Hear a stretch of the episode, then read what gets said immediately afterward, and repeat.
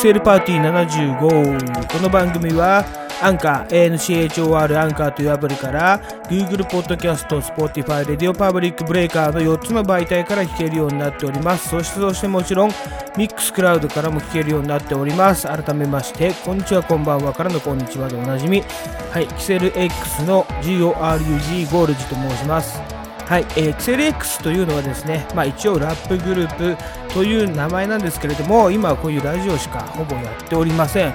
いやそんなこともないかな。はい、えー、ラジオの中でですね私が作ったラップをたまに流したりとかしてます。えー、本日、えー、5月1日土曜日の、えー、夜になりますね。はい、ただいま、えー、外は土砂降りの大嵐でございます。まあ、昼間はすごく晴れててよかったんですけれども、まあですね、天候が変わりやすいということで、えー、今、雨ざんざん、そして雷ゴロゴロになっておりますね。そんな中ですね、えー、卓録で、えー、やっております。そして、えーとまあ、今日土曜日、そして、えー、毎週土曜日が収録日となっておりまして、まあ、日曜日翌日にですね私が編集して、えーと、アップロードするという形のラジオ番組になっております。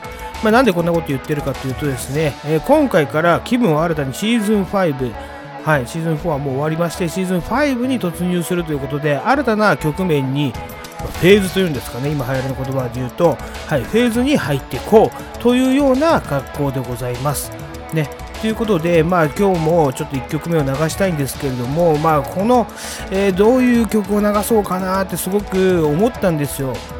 なかなか季節の曲っていうのもまあ難しいなとか、いろいろ考えたんですけれども、やっぱり好きな曲流したいなっていうことで、ね、新たな、えー、シーズン5の始まりとして好きな曲を流したいなということで、えーと、この曲をちょっと選ばさせていただきました。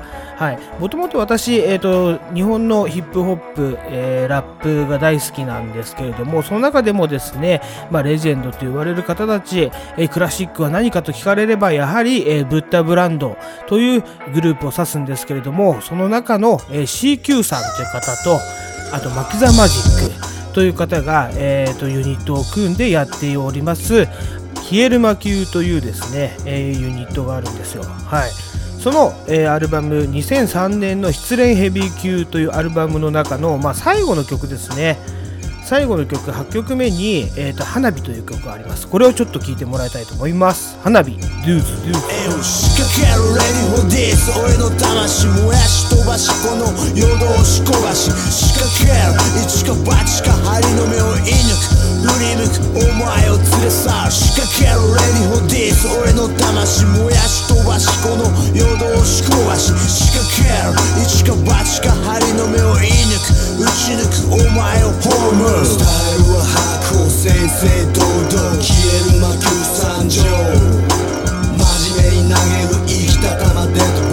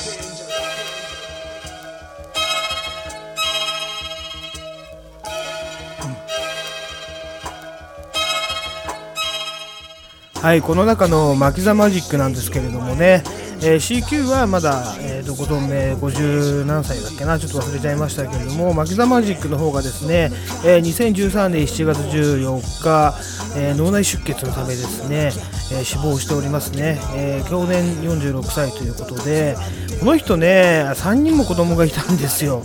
そんな中ですねまあ言ったらこれ休止っていうことなんですけれどもね。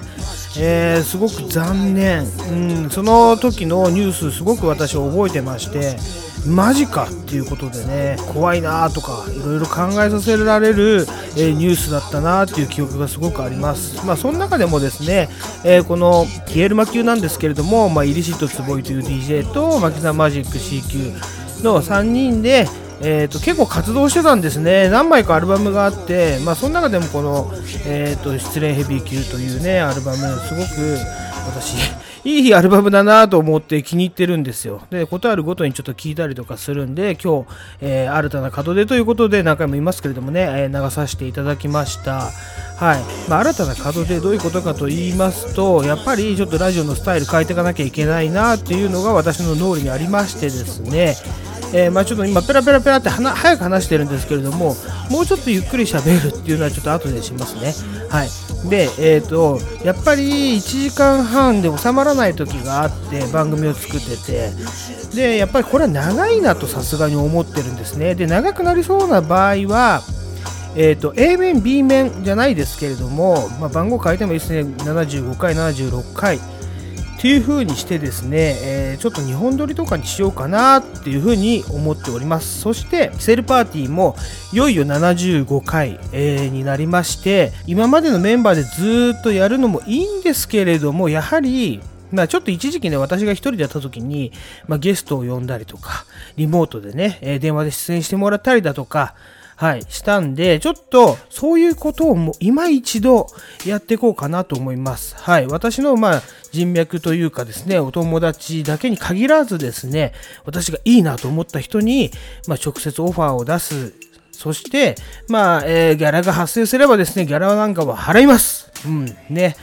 まあ、外にこれコロナウイルスの関係で飲みに行かなくなった分お金が浮きますんでですね、まあ、果たしてその範囲で呼べるゲストがいるのかっていうと、まあどうかわからないですけれども、私のですね、このラジオに対する情熱というものをね、ちょっとぶつけて、えー、いろんな業界のお話、をちょっと聞いてみたいなっていうことで、まあ、今、YouTube でですね、再生回数を稼ぐのにコラボがいいなんて言われてますけれどもね、やはり、えー、間違ったことは言ってません。うん、その通りだなってちょっと思いますね。マンネリ化してくるのもなんなんで、やっぱり、えー、いろんな分野の人を呼んで、まあ、呼ぶっていうか、今はもうリモートになっちゃいますけれども、電話でちょっと、えー、ゲスト出演という形でしてもらったりして、新たな、えラジオを作っていきたいと、そういうことになった次第でございます。はい、それではですね、まあ早速始めていきたいと思うんですけれども、改めましてこんにちは、こんばんは。キセル X の GORG ゴールジです。はい、えっ、ー、と、後でですね、えー、このコーナーはひろしくんとやっていきたいと思います。はい、えっ、ー、と、じゃあどういう風にコーナーを進めていくかというとですね、今回は A 面が、まあちょっとラジオのお話、はい。まあ、キセルパーティーの、えっ、ー、と、まあ、得意なところですね。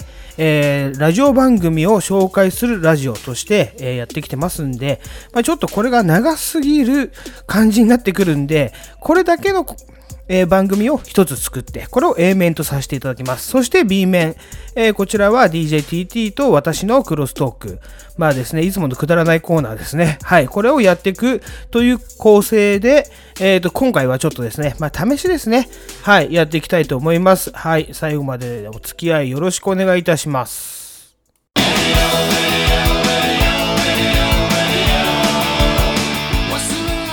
Radio、Radio、Radioはい、改めまして、こんにちは、こんばんはからのこんにちは、ジオアルジジーと、中二病のヒロシです。中二病ですか？はい。そうですね。もう中二病がひどいから、これ。はい。ひどいから、これ。はい。で今日は、えーと、何回も言った通り5月1日土曜日ゴールデンウィークの、うん、まあえーと、最初の方ですね、うん、はい、緊急事態宣言そして酒もだめということでですねもう、嫌顔でも家にいるわけに家にいなきゃいけないみたいなね。うん。まあ、家にいるイコール、やっぱりラジオが最適でしょうということで、そうだね。えーラジオ聞きまくりましたよ、私も今週、えーと、昼間から夜までですね。うんうん。はい。で、ちょっと最後に、まあ、一つだけ、えーと、ご報告と、えーラジオのお話を絡めて、えーと、お話がありますんで、少し時間を空け取りたいと思います。うんうん。はい。じゃあですね、えー今週の、えー、とレディオレディオ行きたいと思うんですけれども、まず、ちょっと順不同になります。えっ、とね、4月23日、これはちょっと夕方なんですね、これまだデイタイムにちょっと入れたいと思いますけれども、まあ、工藤さんに言ってもしょうがないんですけどっていう工藤官九郎のね、番組があります。昔夕方の帯でアクションってやってたんですけど、そこの一つのコーナーを、えー、とここに持ってきた感じなんですよ。アクション自体は潰れましたけれども、1年半で。うんうん。工藤さんに言ってもしょうがないんですけどっていうコーナーだけ生き残ってるんですよ。不思議なことに、ね。えー、すごいね。そうなんですコーナーだったんだ、じゃあ。そう。で、ここに今回登場したのが、スーパーササダンゴマシンということでね。おスーパーササダンゴマシンね。いいね AKA マッスル堺 DDT プロレスのね。うんでうんまあ、何の話したかっていうと、俺の家の話をしてたんですよ。これ結構面白くて。あれ、スーパーササダンゴマシン出てたんだっけ？出てません。ません。出てないか。出てないんですけれども、うん、出てってもおかしくないぐらいだよね、でも。そうなんですよ。ただね、スーパーササダンゴマシーンの話なんですよ、途中まで。だから、これが工藤官九郎がスーパーササダンゴマシーンの話をしているのか、うん。または偶然なのか。っていうね、これもちょっとプロレスの入ったね、あのーうんラジオ番組だったんですね。うん、なるほど。そう、俺の家の話のネタバレになりますけれどもね、えっ、と、プロレスをやめて、家業をつ、うん次に戻ってくる永瀬智也というね、うん、あの感じの話じゃないですか、あれって。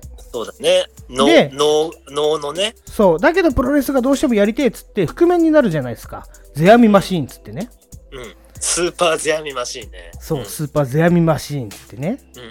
うん。で、スーパーササダンゴマシーンも、うん。うん。実はだから昔ね、さっき言ったようにマッスル堺という名前でプロレスをやってたんですけれども、うん。家業の金型屋を継ぐために、一回戻るんですよ。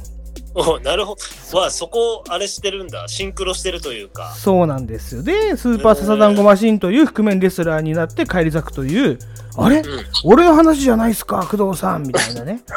プロレスやってるわけですよ。だから、面白かったんですよ、だから。うん、面白いね。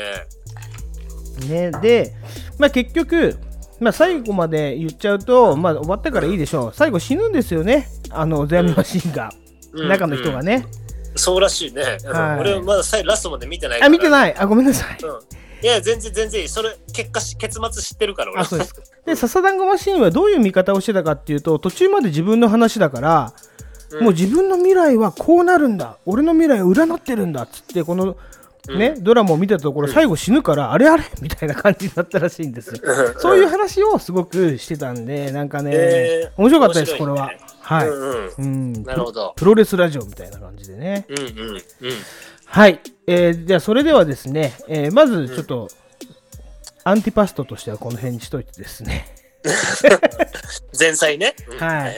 最近ね、私、ラジオ日記を、まあ、書いてるって言ったじゃないですか。それを、まあ、うん。削ってたんですけど、一回全部上げちゃおうかなと思って、毎日、あのブログにちょっと残してるんですけれども、えー、そう今ですね。かそうか。はい。うん。えっ、と、生島博士のおはよう定食、TBS の朝の番組やってるのご存知ですか、あ生島さんがなんか朝やってんのは知ってたけど、はい聞いたことはないな。うん。私ね、たまにね、朝早く起きちゃうんですよ。うん。なんか、あのー眠りが浅いのかわからないんですけど、これなんか4月28日の日記、4月28日の話なんですけれども、うんまあ、そこでですね、生島さんって、まあ、これ、基本的におはよう定食はあのニュース番組なんですけれども、うん。生島さんって結構最後に爆弾ぶち込むんですよね。これ、なんて言ったかっていうと、うん。ね、小泉進次郎の最近の口癖はチャクラですって言ったんですよ。これ結構ニュースになってないんだけど、進次郎スピってるぞって話なんですよ、これ。なるほど。僕の一番気になるスピですね。あ、本当本当本当ですよ。えこれね、ちょっといろいろ調べてみたら、マジでやべえんじゃねえのかなみたいな。うん。ヒロシさんはやっぱりね、ヒロシだけにぶち込みましたね。切ってる。そこは、そう、面白かったです。でかぶってるからね。はい、面白かったです。はい。ね。で、その、えっ、と、日に、まあ、んちょっと一個飛ばしるんですけれども、タイムフリーを聞きました。28日なんで、はいはいえっ、と、ちょっとね、2日ぐらい前の26日月曜日のお話なんですよ。ここ、うんえっ、と、空気階段の踊り場ですね。はいはい。はい、これはもう、ひろしくんも大好きな空気階段の踊り場。いやいや、もう私たちい今踊り場って言った瞬間今、踊り場みですよね。踊り場って言った瞬間、プシュって開けませんでした、なんか。開け開けました。ちょっと。もう、こう来たぞ来たぞみたいな感じですね、今ね。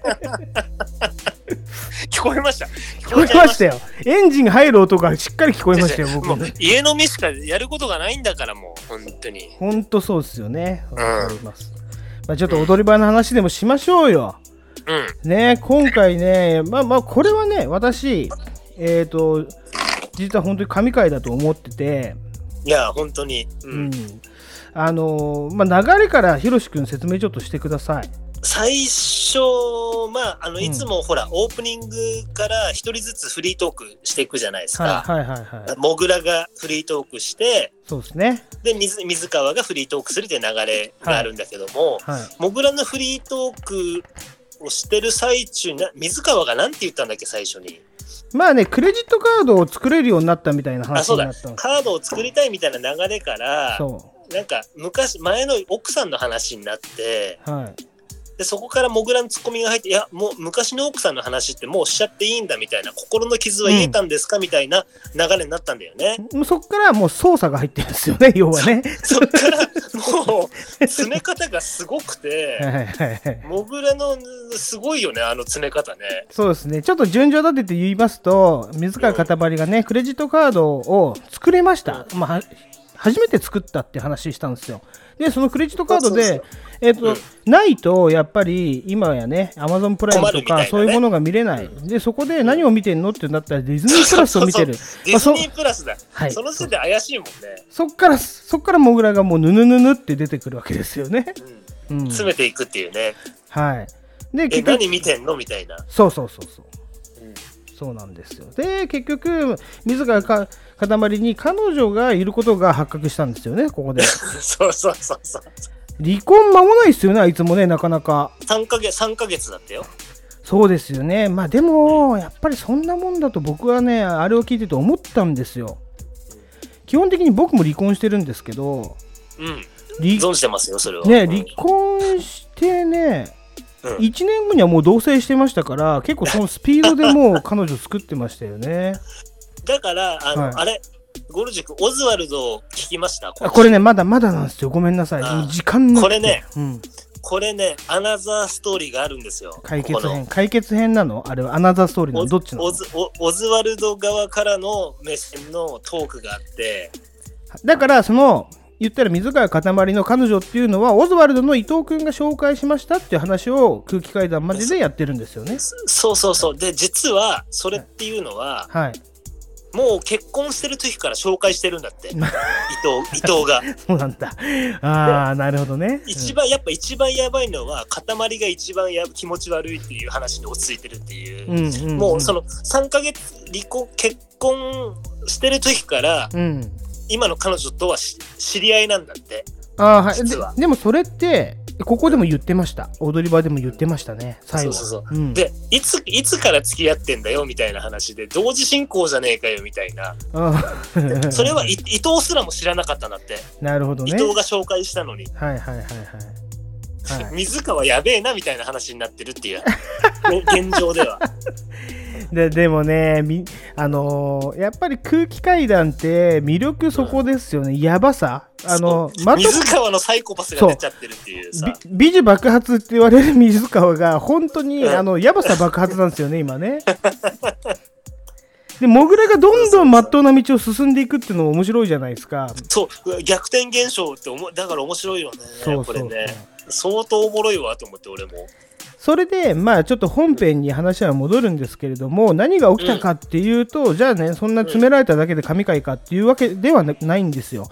何が起きたかっていうと、その詰められてる間に、ね、うんちゃんとした個人個人の水川のコーナー、最高最高最高とかあるんですけれども、コーナーが2個飛んだんですよね。1時間そうだね番組で。そう。そうそして、ね、水川が持ってきたユニコーンの自転車泥棒っていう曲も飛んで、ディズニーの音楽が流れるっていうね。そう、あそこもすごいよね。やっぱねやっぱでもあの、生放送じゃない良さが出たね、あそこは。あとね、そう、それもすごくあるんだけど、これがラジオですよ。テレビじゃこうはいかないじゃないですか、絶対。スポンサーの関係とか。そうなの、あそこでね、ディズニーの曲かけるっていうね、ミッキーとかかけてくるっていうの素晴らしいよね。すごいっすよね。やっぱり、まあ、それがマ、ジおもろい。うんこれがやっぱりラジオのいいところが、もう、ブンブン出てくるのが空気階段の踊り場なんですよね。出たし、やっぱり、やっぱ TBS ラジオの流れとして、オズワルドの番組もちょっと紹介になるじゃん、それそうなんですよ。うまい。うまいっすよ。ラフターナイトうん。のね、流れも組んでるっていうさ、だからね、多分ねラフターナイト、出身だからね、彼らも。そうそうそうそうそう。うんだから多分ね、前も先週も言ったけど、あのラフターナイトの後半の30分の今ね、うんここがオズワルドさんちって最初こけかけたんですよ。ただ、そうそうそうはがき職人によって復活の兆しを見せたものの、どうかっていうところでやっぱこういう後押しが、そうなの。来るとでそう、今度、あの、そうなんだよ。空気階段の後方射撃で、また今面白くなってるから、やっぱね、そこですよね。今週も。うんい、や、素晴らしいよ。これがラジオっすよね。だから芸人のその横のつながりっていうのな、なんで僕らその芸人のラジオばっかり聞いてるかっていうと、そういうやっぱ横のつながりがあるから、あやっぱあれも聞かなきゃ、これも聞かなきゃみたいなね、情報集めに入ってる部分も結構あると思うんですそようね。俺らいくつなんだって話だけどね。本当ね。でもね、ひろしくん、これはね、こういうことやってる人たくさんいました。私ね、もう今調べてるんですけれども、うん、うん。後でこの話をしますね。うん。はい。でい、や、でも面白かった、本当に。面白かったですね。うんこれ神回ですね。うん。えちなみにただの神回っつって私は終わらせる気はないんですよハッシュタグをちゃんとつけてあそこに押しておきました、プラネット賞投票候補に押しておきましたからああ、うんそっか。それって何？ツイッターかなんかで、あのーなんかできるわけ？えっ、ー、とですねこれも後で言いますその話はちょっと後でしたいんですけど。そうプラネット賞っていうのはね前もご紹介した通り、えーとうん素人の方リスナー代表の方がですねえー、と勝手に作ってる賞があるんですね。うん。でギャラクシー賞っていうのはまああの大大っぴらな賞なんですけれどもそうだね。結構オフィシャルで大きいショーだよね。今エン、エンタメ業界ではみんなが欲しいっていう言ってるぐらいのね。いや、本当ですよね。あれなんだ、うん放送批評なんとか会みたいな、日本語がちゃんとあるんですよね。わかんないけど。うーん、そっかそっか。はい。で、うん今、ギャラクシー賞の話はさておいてですね、このプラネット賞というのはですね、岩井陽介さんという方が、あの、うん。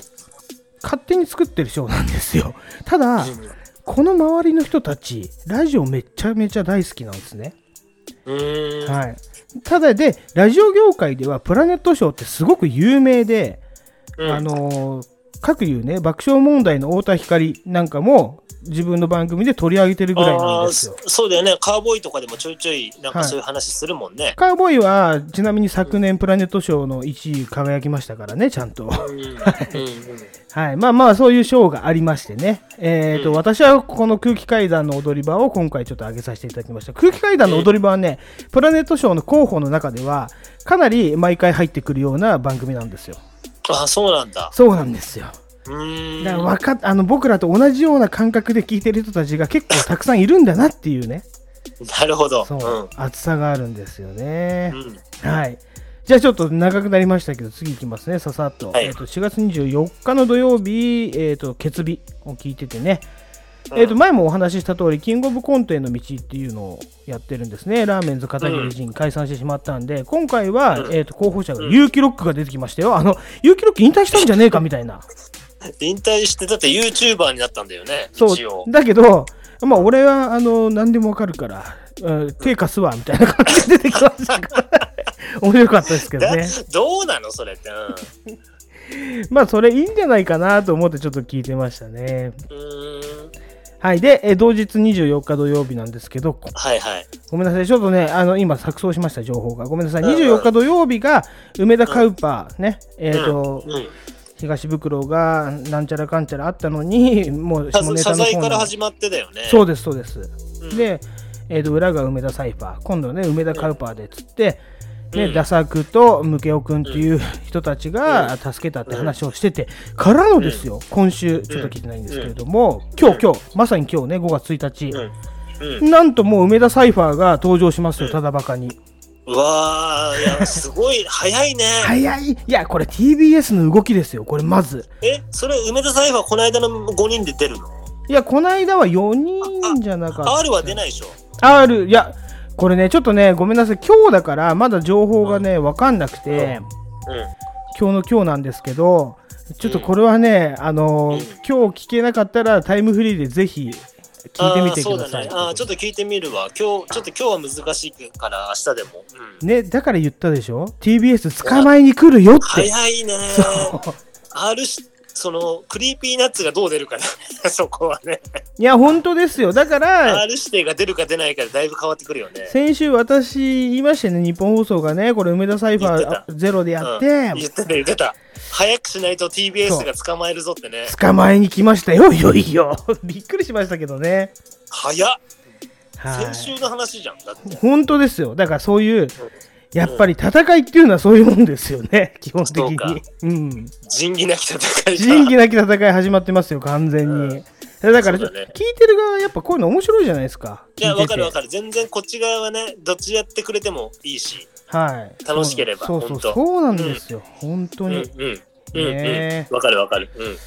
まあ、じゃあ、あとは、えっ、と、先週の話ですね、今日土曜日なんでね、えっ、と、ひろし君の好きな4月24日、日本放送、オードリーのオールナイトニッポンに、うんまあ、見るから、ごめんなさい、噛んだ ミラクル光来ましたね。うん、出てましたね。あの辺のうんキサラのつながりのね、やっぱタイガさんとか面白いですよね。あのみんなでやる感じね。そうそう。で、まあ、オードリーのオールナイトニッポンは、はい。オードリーはずもう10年やってんだけど、ずっとそのキサラ芸人をフックアップしてきたんだけど、はいはいはいはい。さ最近そういうのがなくてしばらく、ですね。うん最初の5年ぐらいはねはい。その辺のあのうちはネタみたいのずっとやってたのよ、はいはい。そもそもはいはいはい。でも普通に売れちゃったから、うん彼らが、うん。でもっとだちょっとビッグなゲストとか入れてたけどまた最近ね昔の人たち出るようになって、ね、でだってタイガさんなんて僕これで知りましたもん。そうだよね。俺ずっと聞いてるから昔から知ってたけどさ、うん。で、アメトーク一回出ましたよね、それでね。あ出たね。あの40超えてアルバイトしてる芸人みたいなね、うん。で、いつもタイガさん電話つないで、なんか、なんだっけ、何の歌歌う、ハウンドドッグのやつで今日何してるかみたいなね。あの、あの人のね、あプレスリーの、そう、プレスリリーのハウンドドッグね。ハウンドドッグってやつ歌わせて、途中で切るみたいな芸なんだけど、この前、スタッフが新人すぎて、あの、うん。切ったつもりが繋がってたっていうハプニングが起きたりとかしてましたけどね。でも、あれはね、俺も初めて知ったの、スタッフ側が切ってたっていうの。そうそう、そうなんですよね。だから自分たちで、プって本当は切ってプープープーみたいなやつが昔はなってたんだけど、あれちゃんとスタッフがいじってたんですね。そう、それすごいなと思って、あれ10年、10年目にして初めて知ったよ、俺も。あ、そうですか。う。うんん。だからああいうのを、やっぱ、うん知れるのがラジオじゃないですか。例えばテレビとかだとそうそう編集とかでなんかうまくやっちゃうけど、あ、なるほど、裏側こうなってんだってね。簡単やっぱな、生放送だからね、あれがいいよね。そう、しかも、うん。そういう簡単な、あの、ミス、ラジオとかって結構適当にやってる感があって、ミスとかすごい見せてくれるじゃないですか、こっち側に。だから、そういうちょっと裏側を見ると、もっとその番組のことがやっぱ実は好きになっちゃうんですよね。そうそうそうそう。だから、僕ら人間だから完璧なものを求めてるんじゃなくて、やっぱどっかそういうおっちょこちょいとか、ドジなところを見せた方が、好感が出るんじゃないかなって僕はすごく思ってるんですよ。いや、ほんと不完全なものに惹かれるんだよね、やっぱ人ってね。だから、ちょっと冒頭でわざとミラクル光を噛んだんですけれどもい、や、それはね、それはわざとじゃないからね。ちなみに、ちなみにあれだよ。あ何の、ナインナインティナインのオールナイトニッポンもはい生放送に戻りましたよ。マジっすか？え？ー、そうだよ。知らなかった。そうで、3週前から生放送に戻ったんだよ。そうなんだ。やっぱ、すごくね、あれ、ほら、うんあの、鬼越のさ、酒井ちゃんがさ、はいはいはい。酒井がさな、生でやんなきゃダメでしょ、オールナイトはって言ったら、あーいい多分あれね、多分うん相当入ってると思う。あの、その制作サイドに。確かにね。うん、い今生でやってるから。そうですか。そう、すごいよねだから。やっぱそういうね、ん情報交換って大事ですね。知らなかったことを知るから、もう一回もっと聞きたくなっちゃうみたいな。そうそう時間が足んねえじゃねえかっていうね、ありますけどね。そうな生でやるとハガキが直で来るからね。あのそう。メールがね。だから生でやる良さってさっきのミクチャもそうなんですけどあの直でハガキを読んでそれに対するあのリスナーとのやり取りを、うそうそう楽しんでる部分ってすごくあるんですよね僕らが。うん。うん。そうそう。リリリアクションメールってやつだよね。そうそうそう僕はねそっちの方が好きなんですよ基本的には。昔の人なんでねやっぱり。そう。いやうんわかる全然。ただほらあの爆笑問題はあれ、うん。録音だもんね。だからうまさですよ。あれは本当にうまいと思いますよ。ね生放送みたい俺ずっと生だと思ってたんだけどあれ収録だもんね。ちょっと早いんですよ収録が。ちょっと早いんですよ。12時ぐらいとか11時ぐらいから収録をやってんですよ。そうだよね。ちょっと前にやってんだもんね。そうなんですよ。だからちゃんと天気のことを言ってるじゃないですか。うんうんうん冒頭でね。天気のことねそうだよねちゃんと言ってますよ。田中裕二がちゃんと天気言いますから。そうそうそう。そういうところですよね。今今週話します？はいしますします爆笑問題はい。じゃあもうミラクル光の話はじゃあ飛ばして爆笑モード行きましょう。4月うん27日 TBS ね。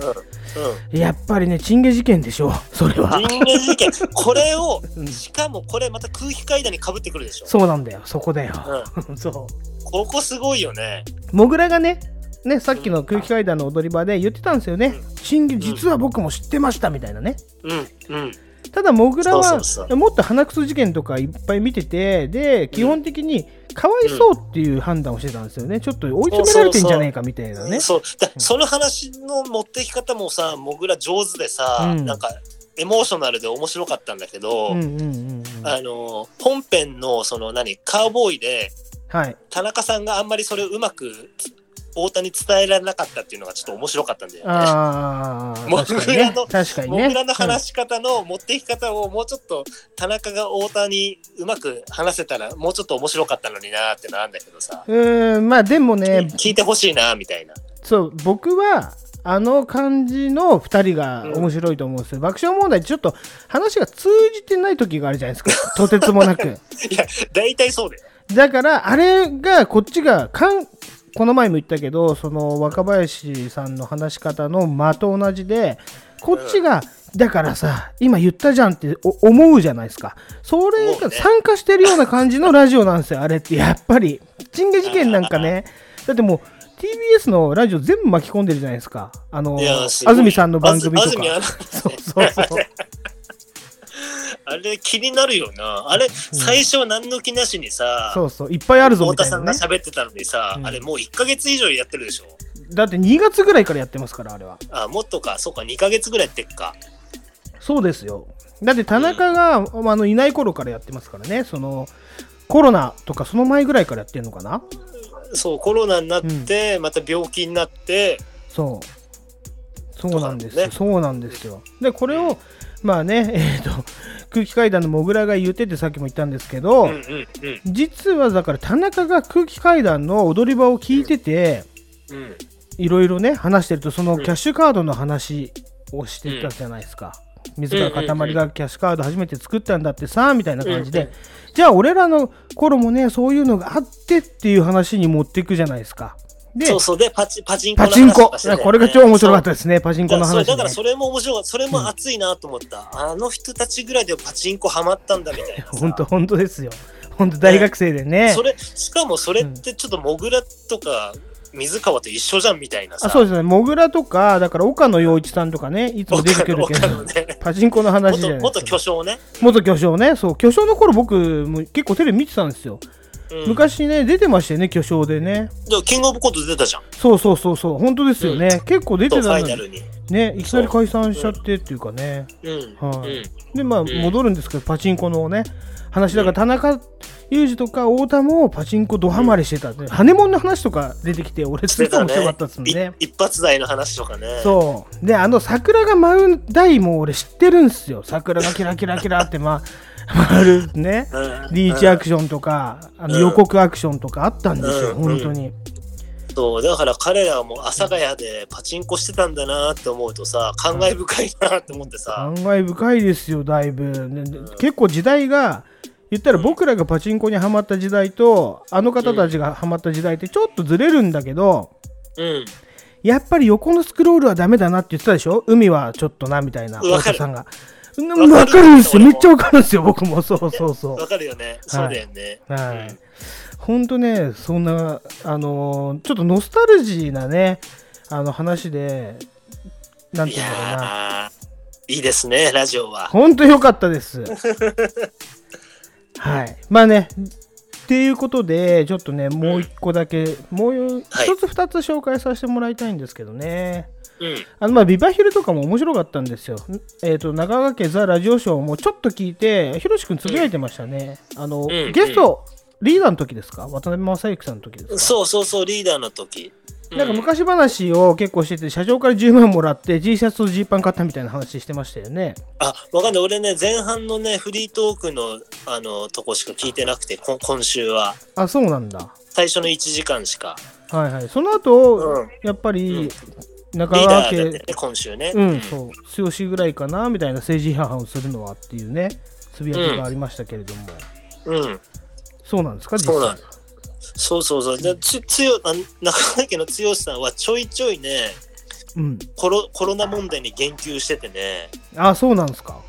なんでワクチンこんな打たれへんねんとかね、なんで俺らばっかりこんな居酒屋とか閉めなあかんねんとかをね、ちょいちょい言言ってくるのよ、ラジオで。あーチクチク、ね。他の芸人さんって言わないじゃん、言わない。今だ今ご時世。言えないんでしょうね。まあ、多分まあ、だから中川家ぐらいのランクにならないと多分言えないんだろうね。やっぱあとあれじゃないですか。剛はラッパーですから。練馬ズファッカーにあのね、弟子入りしてますからね。そうだね D- DO と やってたからね、一緒に。そうだ、あの精神を多分今でも受け継いでるんだと思いますけど D ね。ボーイパーク出てたからね。本当ですよ。本当ですよ。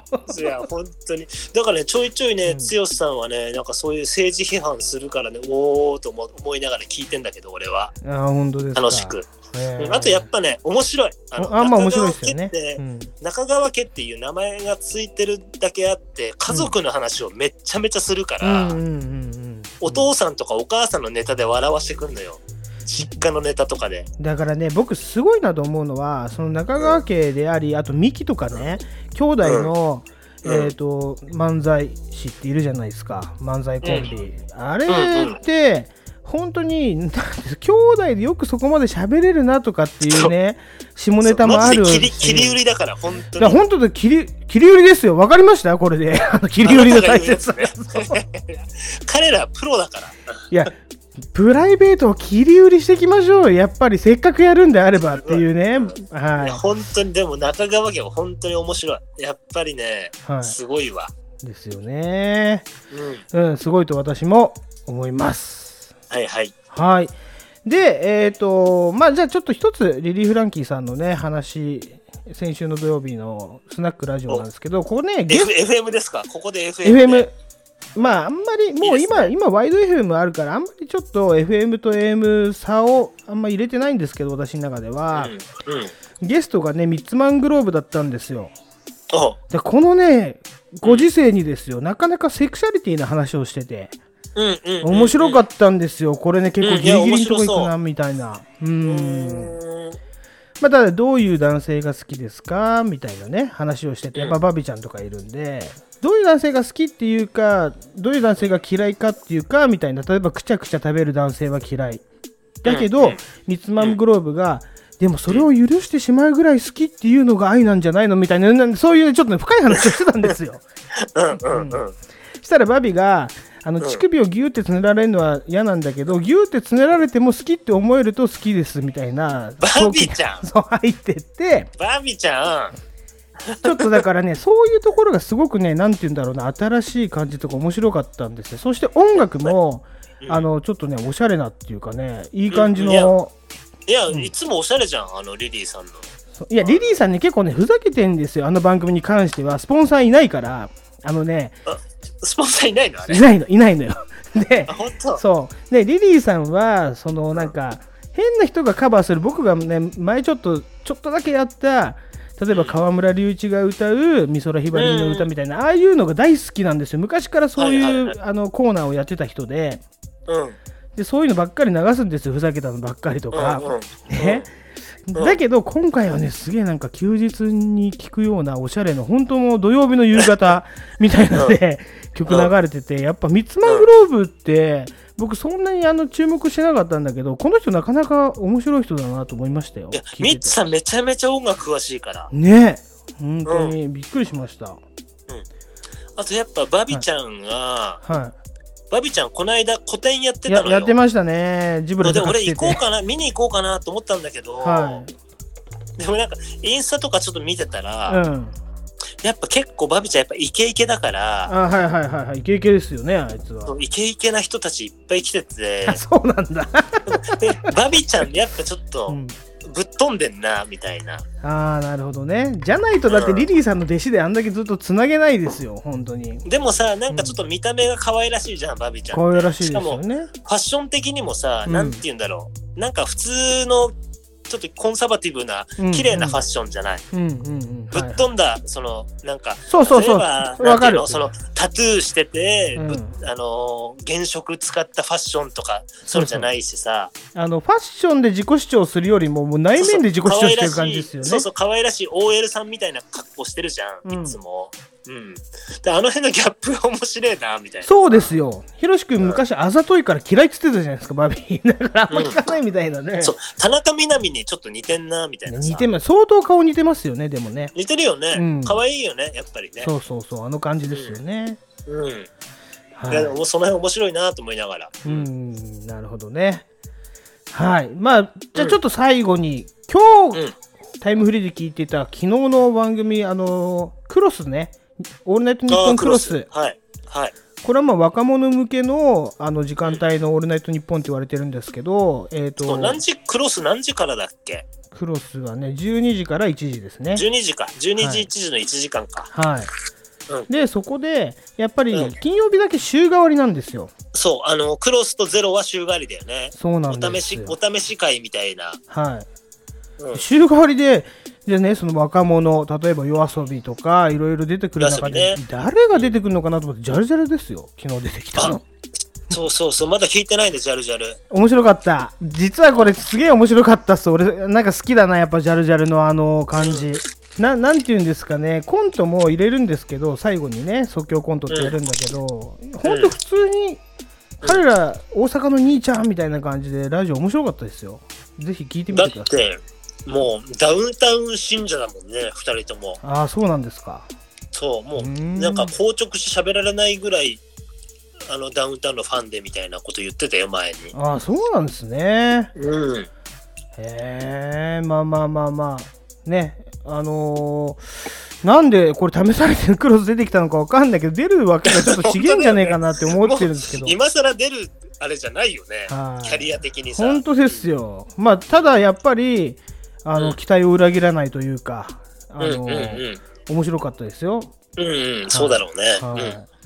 あれはあれでっていう感じですね。うん。うんうんOld to the new old to the new Yo DJ マルスサイプレス上野うん温故知新しなきゃ危険 Yo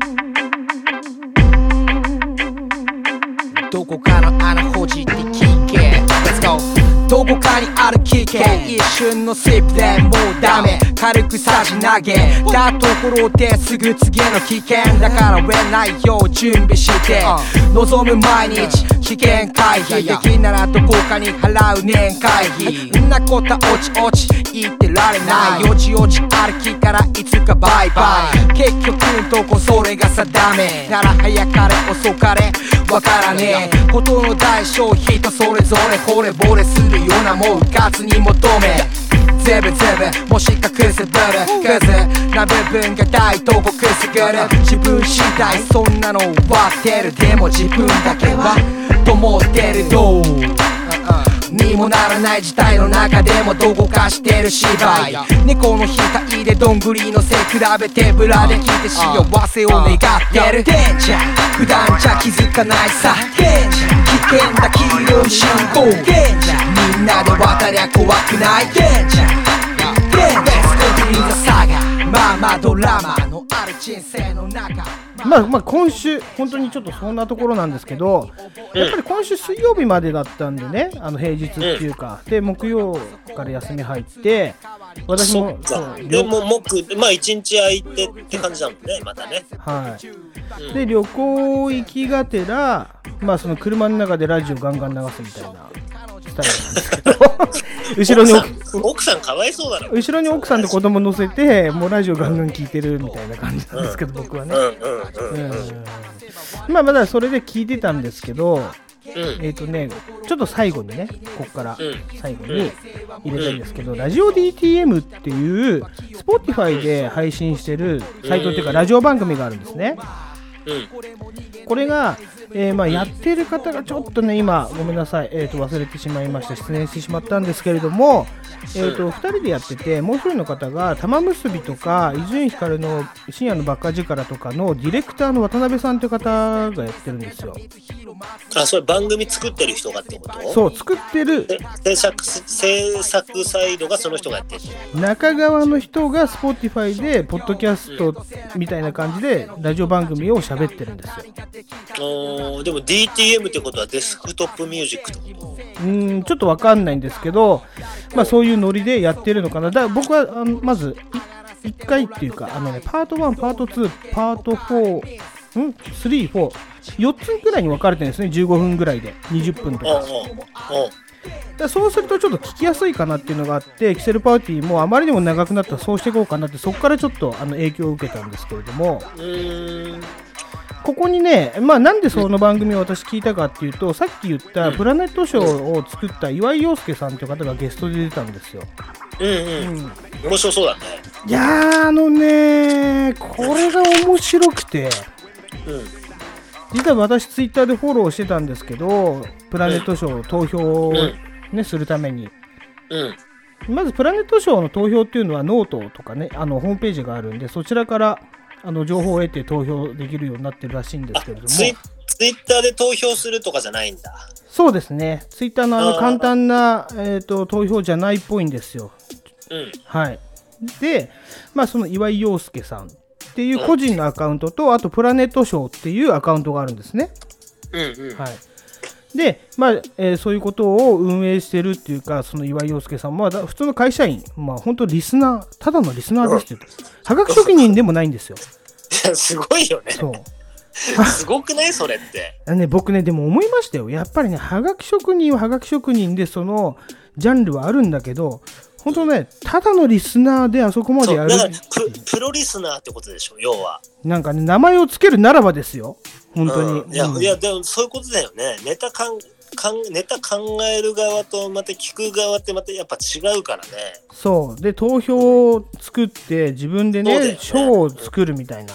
これの、まあ、なんで岩井陽介さんが、あのうん。そういう賞を作ったかっていうことも、まあ、言ってたんですけれども、僕が大好きな「さらば青春の光がただバカ騒ぎ」が好きすぎてうん。このラジオ番組に賞をあげたいっていうことが あのきっかけなんタですよ。ババカそんな面白いんだ。僕だから多分僕とこの岩井陽介さんのあのポイントが合うんですよ。だって空気階段とかもすごい好きだしうんうん。あの受賞候補みたいなやつ見てください。ぜひノートで。あの僕らが好きなノミノミネート？ノミネートとかあの一次選考二次選考とかあるんですよ。二次選考は50人の有識者たちにあの入れてもらうんですよ投票。有識者にあなた入ってくださいよそれ。で入りたいんですそこに。肩肩を入れたいんです。それはうん。ひろし君。うんうん。もうあの頑張ってますからとりあえず。いやほんとほんとほんと。あなた入れますよ。でですねうんここでまあ発表があるんですけれども、その岩井陽介さんに私アプローチしました。うん。マジだ。うん。はい。私、まあ、実はもうそのラジオラジオやってますと。DTM、ラジオ DTM の前から結構この人気になってたんですよ、プラネットショーって。もうすげえなと思ってて。で、やってんだと。やってんなと。で、もう俺もやってるぞっていう気持ちが溢れてきて、ラジオ DTM を聞いてて、ね、うん。うん。そしたら結構あのリスニングスタイルとかあと考え方とかがすごく僕共感できたんで、この人にもう溢れる気持ちをメールに書いてみたんですよ。うんうん。